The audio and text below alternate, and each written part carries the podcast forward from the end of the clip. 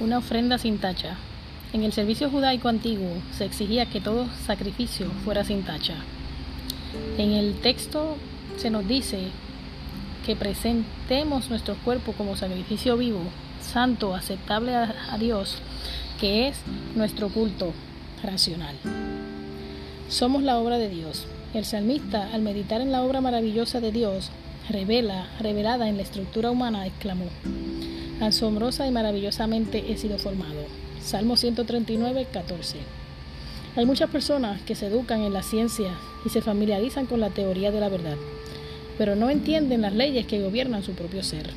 Dios nos ha dado facultades y talentos, y es nuestro deber como hijos de, e hijas de Dios hacer el mejor uso de ellos.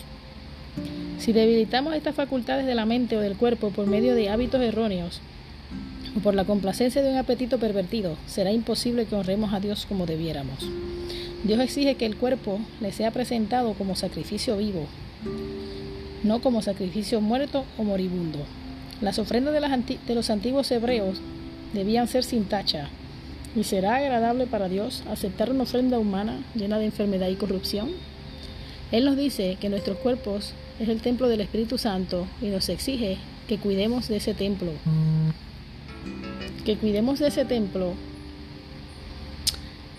O sea, Dios nos exige que cuidemos de ese templo a fin de que sea una habitación adecuada para su espíritu.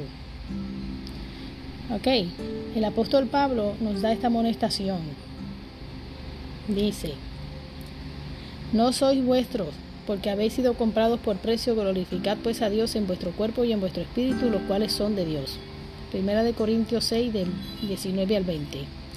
Todos deben ser muy cuidadosos para preservar el cuerpo en la mejor condición de salud posible, a fin de que puedan rendir a Dios un servicio perfecto y cumplir su deber en la familia y en la sociedad. Una ofrenda despreciable.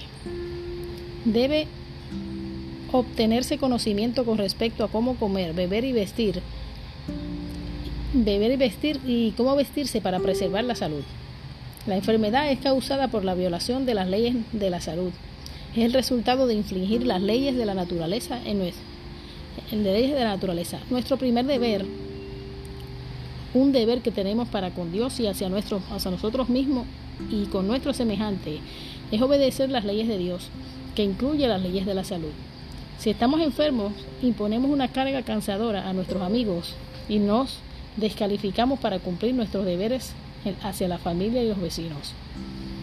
Y cuando la muerte prematura es el resultado de nuestra violación de la ley natural, acarreamos dolor sufrimiento y sufrimiento a los demás. Privamos a nuestros vecinos de la ayuda que debiéramos darle mientras vivimos. Despojamos a nuestras familias del bienestar y la ayuda que debiéramos darle. Privamos a Dios del servicio que Él reclama de nosotros para hacer progresar su gloria. No somos pues transgresores de la ley de Dios en el peor sentido, pero Dios es muy piadoso, bondadoso y tierno.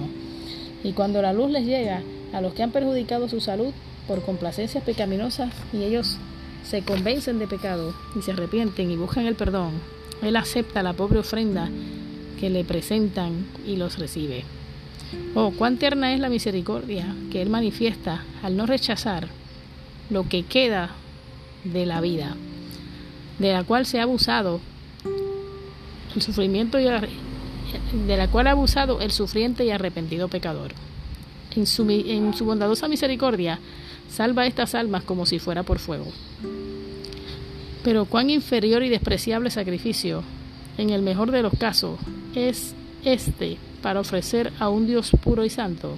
Las facultades nobles han sido paralizadas por hábitos erróneos de pecaminosa complacencia.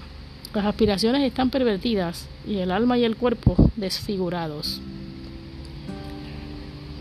Libro Consejos sobre el régimen alimenticio de Elena G. de White.